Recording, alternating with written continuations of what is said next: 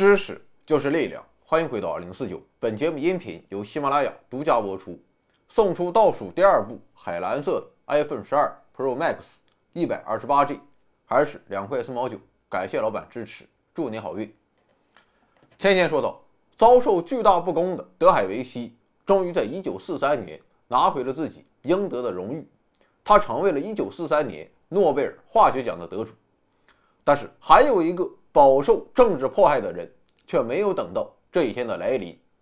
但是他的贡献要更加伟大，此人便是奥地利物理学家、化学家利泽·麦特纳。一九一三年，波兰化学家法扬斯在研究铀二三八的衰变产物中，意外发现了一种新的元素。经测定发现，该元素的半衰期十分短暂，只有。六点七多个小时，于是将其命名为比，拉丁文的意思是短暂和短期。由此，元素周期表的第九十一号元素成功归位。而在此之前一年，麦特纳便与德国物理学家奥托·哈恩开启了合作。在第九十一号元素出现之后，他们二人也对此进行了研究。但是在一九一七年，他们发现。事实上，该元素的绝大多数原子存在的时间都长达数万年之久。法扬斯所发现只是其中一个同位素，所以“比”这个名字就有点名不副实了。于是，哈恩与麦特纳便将该元素重新命名为“璞”，意思就是阿之母。因为璞在衰变的过程中，最终会产生第八十九号元素阿。就这样，虽然法扬斯率先发现了璞，但在今天，更多的人们还是将发现璞的荣誉归到了哈恩与麦特纳身上。按理说，一个全新元素的发现啊，自然要在科学界乃至全世界引起轰动，但璞的发现啊，却显得十分平静。这一方面是因为当时人们已经对新元素的出现见怪不怪，另一方面，就像居里夫人一样。对一位女性科学家来说，相比于他的科学成就，人们更感兴趣的还是他的私生活。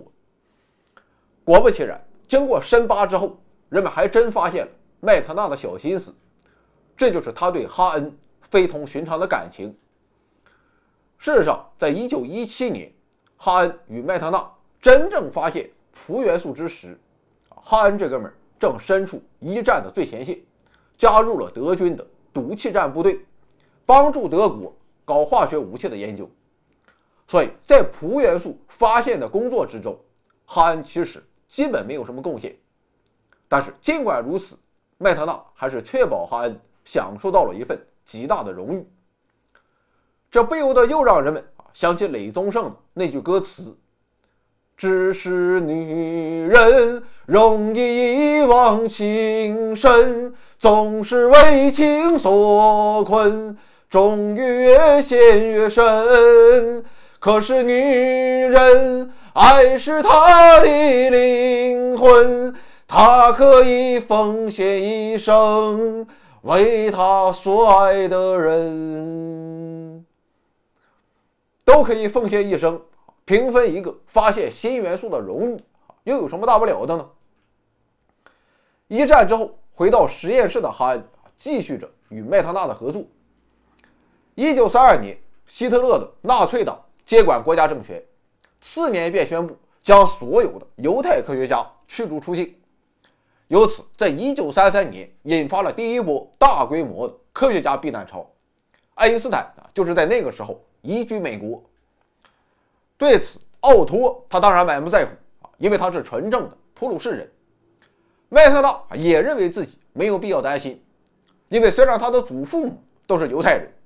但麦特纳却完全是在一个奥地利新教徒家庭中成长起来的，于是他还是像过去一样，一头扎进了核物理的研究之中。一九三四年，美国物理学家费米宣布，自己在用亚原子粒子连续轰击铀原子时，创造出了第一个超铀元素。一时间，整个科学圈马上炸了锅，因为当时人们普遍认为，元素周期表。到铀就已经填满了，不可能存在第九十三号元素。但费米的发现无疑打破了人们的这种偏见。如此看来，元素周期表甚至有可能是无穷无尽。于是，全世界的物理学家全都开始奔走忙碌起来。也在同一年，伊雷娜·约里奥居里也完成了自己的慢中子轰击铀原子核实验，结果他也获得了费米的发现。同时，经过仔细的化学分析之后，伊琳娜宣布新的超铀元素显示出了同蓝元素非同寻常的相似性，啊，基本上就是一模一样。这就有点不太正常了，因为新元素的原子序数肯定要大于九十二。但蓝元素的原子序数是五十七，二者相差如此之远，就算表现出某种相似性，但是也过于相似了。对于这一现象，哈恩认为肯定是伊雷娜对新元素性质的测定出了问题。新元素与蓝肯定不一样你给我等着，我和我的小姐姐麦特娜重新做几次你的实验来证明给你看。但是还没等实验正式开始。一九三八年，德国吞并了奥地利，奥地利犹太人突然面临着灭顶之灾，这下妥了，麦特纳的犹太血统身份肯定是保不住了。不得已之下，他只简单带了几件衣服，外加十马克，仓皇跑到了瑞典。不过，尽管世事艰难，哈恩依然与麦特纳通过信件保持着紧密合作，偶尔还会在哥本哈根见上一面。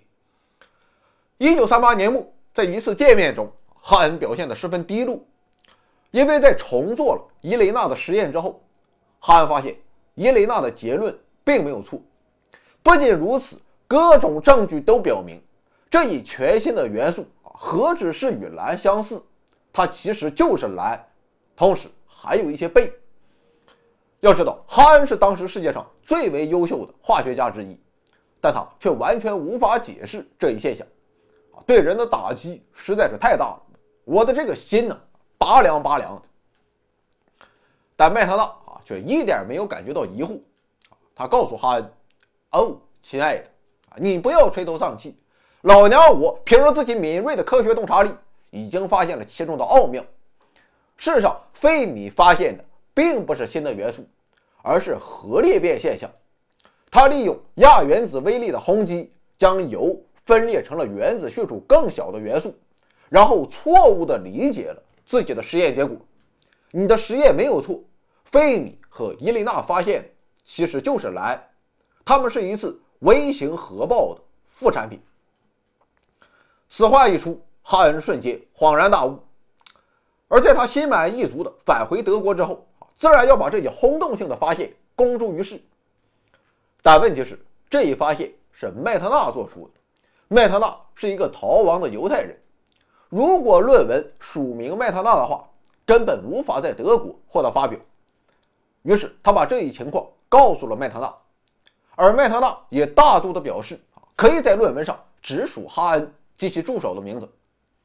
就这样，如今深刻改变世界的核裂变现象被世人首次认识。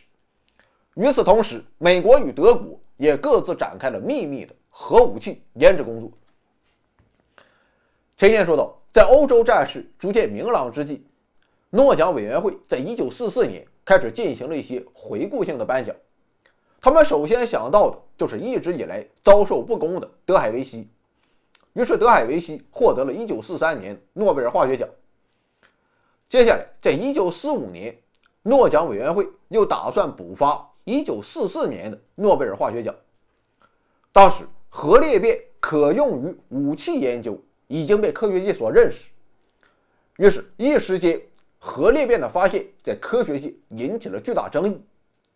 但诺奖委员会还是决定将化学奖颁给核裂变。那么，问题来了，谁该得奖呢？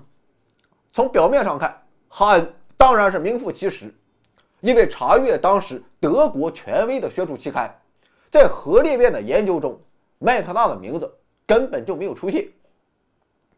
于是，哈恩的支持者便厚颜无耻地指责麦特纳在核裂变的研究中毫无建树。理由很简单，他正为了逃脱希特勒的魔爪而疲于奔命，怎么可能搞出如此伟大的科学发现？另外，二战把瑞典变成了一座孤岛，皇家科学院诸多科学家们想要出门仔细调查一番，这也做不到。于是就这样，哈恩独自领取了1944年的诺贝尔化学奖。让人寒心的是，当哈恩听说自己获奖的消息时，他没有帮麦特纳说一句好话。具体原因现在已经不得而知，或许这就是人性的自私。再回想当年在普的发现麦特纳的所作所为，哈恩的做法实在是让人唾弃。但今天我们在这里。也不想就此认为麦特纳就是要比哈恩拥有更伟大的人性的光辉，也或许这就是男人与女人之间的差别。所以各位女性同胞要记住，如果女人总是等到夜深无悔付出青春，她也未必会对你真。在哈恩得奖之后，二战也迎来了最终的结束，于是，一系列资料开始明白无误的。将核裂变发现的贡献指向麦特纳，甚至连参与曼哈顿计划的科学家们与工程师们啊，也都承认自己从麦特纳那里获益良多。对此，诺奖委员会啊本可以纠正自己的失察行为，再给麦特纳补发一个化学奖或者物理学奖。但我们也都知道，诺奖委员会的尿性就好比老处女一般，脾气古怪，而且难以讲理。从来不可能主动承认自己的错误，所以即便麦特纳在接下来的人生中无数次的被提名，但是直到1968年麦特纳去世，仍然一次也没有获得诺贝尔奖。不过令人欣慰的是，是非曲直，历史自有公论。1970年，美国物理学家、化学家希伯格等人发现了第一百零五号元素，一开始。该元素被命名为氦，以纪念哈恩。但是考虑到哈恩的所作所为，1997年哈恩这个名字还是被废除了。最终，105号元素被命名为杜。根据元素的命名规则，一个名字它只能用一次。这就意味着，将来不论发现什么元素，就算是在哈恩的尸体上发现的，也不能命名为哈恩。一个诺贝尔奖就是哈恩所能得到的全部。不久之后，第一百零九号元素被命名为麦，以纪念麦特纳对科学事业的伟大贡献。可以说，这个荣誉要远远超过一年一次，而且越来越臭的诺贝尔奖。从此，就像门捷列夫、居里夫人这样伟大的科学家一样，麦特纳在元素周期表上有了自己的一席之地。从现在直到永远。